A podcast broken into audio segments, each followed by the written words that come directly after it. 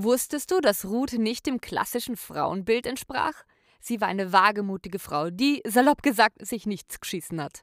Ruth ist eine Frau, nach der ein Buch in der Bibel benannt ist. Dieses Buch nimmt eine Schlüsselrolle ein. Im dritten Kapitel im Vers 9 lesen wir eine spannende Stelle. Sie hatte sich nämlich in schöne Gewänder gekleidet und die Witwenkleider ausgezogen, um damit zu signalisieren, ich bin wieder bereit zum Heiraten.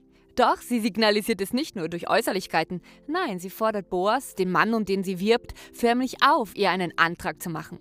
Dort steht, da fragte Boas, wer bist du? Sie aber antwortete, ich bin Ruth, deine Magd. So breite deine Flügel über deine Magd, denn du bist ihr Löser.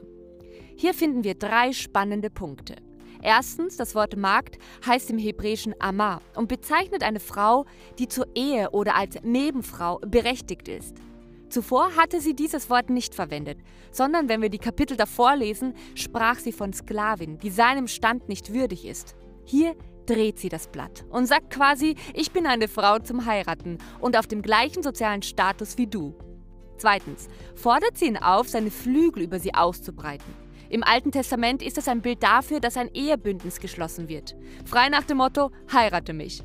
Und drittens sagt sie ihm, dass er Löser ist. Das bedeutet, dass er vor dem Gesetz der Mann ist, der sie heiraten kann und darf. Ruth fordert Boas dreimal ganz klar auf, sie zur Frau zu nehmen absolut unüblich, würden wir heute sagen, oder? Der Mann muss doch den ersten Schritt machen. Ruth macht jedoch drei Schritte auf den Mann zu. Wie geht's dir damit? Welches Bild hast du von Beziehung und Eheschließung? Muss der Mann der aktive Part sein oder darf die Frau genauso um den Mann werben? In absehbarer Zukunft wird es eine Podcast-Folge rund um das Thema Klischees oder Nicht-Klischees in der Bibel geben. Und Ruth ist hier ein Paradebeispiel. Mehr dazu findet ihr auf evastöchter.at und Podcast-Plattformen. Evas Töchter, der Podcast, der inspiriert und herausfordert.